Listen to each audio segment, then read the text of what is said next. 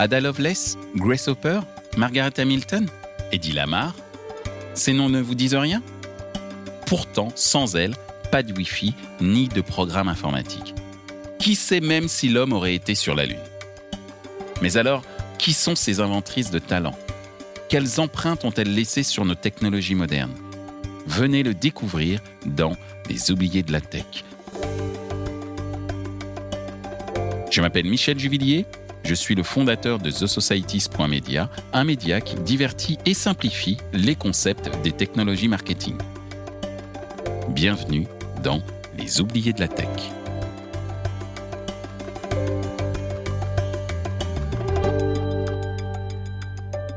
Dans ce cinquième épisode, je vous parle de Grace Hopper, une mathématicienne et informaticienne américaine qui a inventé un langage informatique, le langage COBOL.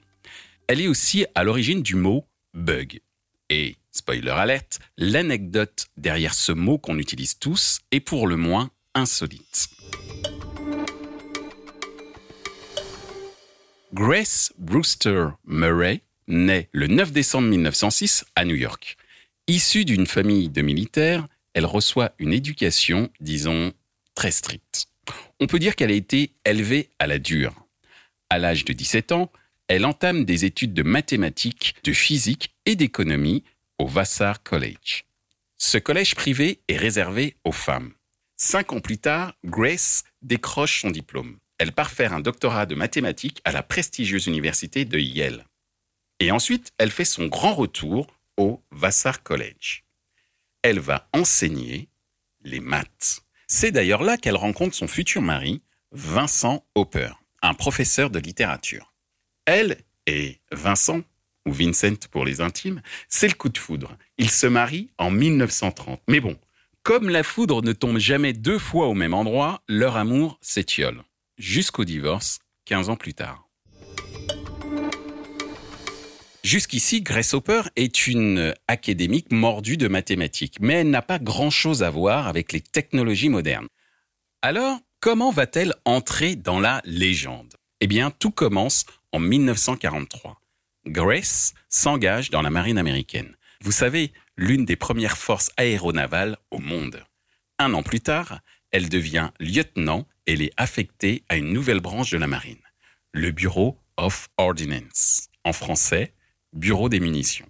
C'est la branche de la marine américaine responsable de l'armement naval. Elle intègre donc une équipe dirigée par l'informaticien Howard Aiken. Sa mission, créer le programme de l'ordinateur Harvard Mark I. Cet ordinateur est une sorte de calculatrice hyper intelligente et il est automatisé. C'est le premier du genre aux États-Unis. À la fin de la Seconde Guerre mondiale, Grace quitte le service actif de la marine elle se consacre uniquement à la programmation informatique. Elle intègre le Computation Laboratory d'Harvard pour continuer à travailler sur les ordinateurs. Elle contribue à deux nouveaux projets, les ordinateurs Harvard Mark II et III. Au cours de ses recherches, il lui arrive un truc. Un truc un peu insolite. Lors d'une vérification de routine sur l'un des ordinateurs, Grace remarque une panne, mais elle ne comprend pas d'où elle vient. Au détour de ses investigations, elle découvre une mythe qui crée un faux contact. Oui, oui, vous avez bien entendu, une mythe. Amusée, Grace décrit cette panne comme le premier cas de découverte d'insectes. Et vous savez comment on dit insecte en anglais? Bug.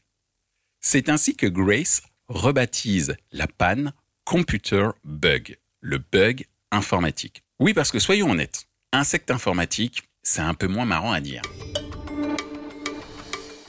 En 1949, Grace rejoint la société informatique EMCC, la Eckert Mockley Computer Corporation. Elle intègre l'équipe qui développe un ordinateur spécial destiné à la commercialisation et donc au grand public. Cet ordinateur s'appelle l'Univac. Pour ce projet, Grace conçoit le tout premier compilateur. Le compilateur, c'est un programme informatique qui fait deux choses. D'abord, il lit les formules informatiques. Ces formules ont été ainsi conçues par l'humain. Elles sont donc compréhensibles. Enfin, si on est fort en maths. Après avoir lu les informations, le compilateur traduit ces formules dans un langage machine, un langage que seulement une poignée d'experts décrypte, le langage binaire. Vous trouvez ça compliqué? Grace aussi. Elle est même convaincue que le langage informatique doit être beaucoup plus simple. Grace est persuadée que les ordinateurs auront leur place dans plein de domaines, en entreprise par exemple. Et pour ça, il faut simplifier. Elle se lance donc dans la création du langage Flowmatic. Je le redis, Flowmatic. Ce langage de programmation ne se base plus sur les maths, mais sur un ensemble de mots-clés anglais, des formules qui parlent à beaucoup plus de monde.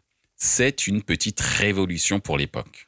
Ce que Grace ne sait pas, c'est que le langage Flowmatic va bientôt devenir le langage COBOL, le langage informatique qui va changer l'avenir de la tech.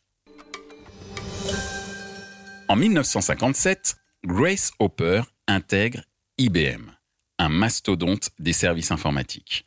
En deux ans, elle met au point un projet qui marque sa carrière et le cours de l'histoire, le langage COBOL.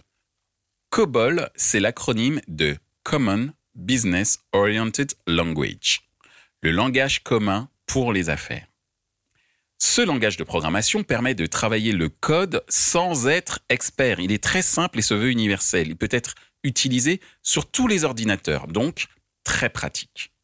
Aujourd'hui, toutes les programmations modernes se basent encore sur le langage COBOL. Sans le savoir, Grace Hopper a révolutionné le monde de l'informatique. Après le Flowmatic et le COBOL, Grace continue d'inventer des nouveaux systèmes de programmation. Elle crée le Fortran, un langage de calcul scientifique. Bref, vous l'aurez compris, Grace, c'est un peu une polyglotte de la programmation. En 1966, à l'âge de 60 ans, Grace est gentiment encouragée à prendre sa retraite. Mais elle ne voit pas les choses de cet œil. Grace travaille 20 ans de plus. Elle continue ses travaux sur le langage Fortran et se donne une mission, normaliser et démocratiser les sciences informatiques. Elle veut transmettre sa passion. Jusqu'à 80 ans, elle donne des conférences sur l'informatique.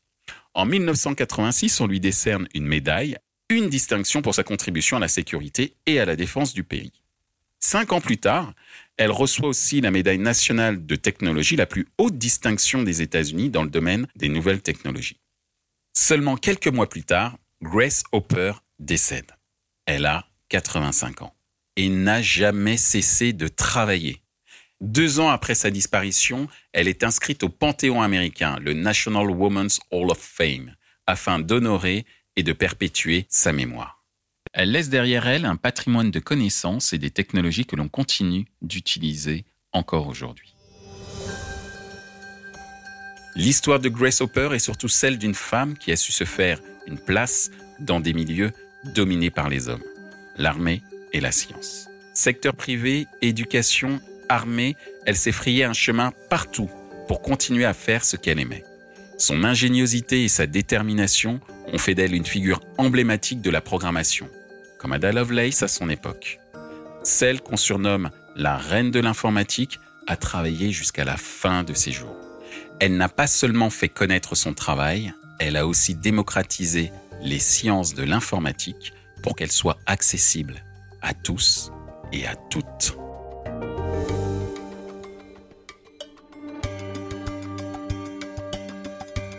J'étais ravi de passer ce moment à vos côtés pour vous raconter l'histoire de Grace Hopper. Merci pour votre écoute. Le prochain épisode est un peu spécial. C'est la première partie d'une série en trois épisodes sur les figures de l'ombre. Trois mathématiciennes afro-américaines des années 60. Rendez-vous dans deux semaines pour découvrir Mary Jackson, l'une des premières ingénieures afro-américaines de la NASA. À bientôt.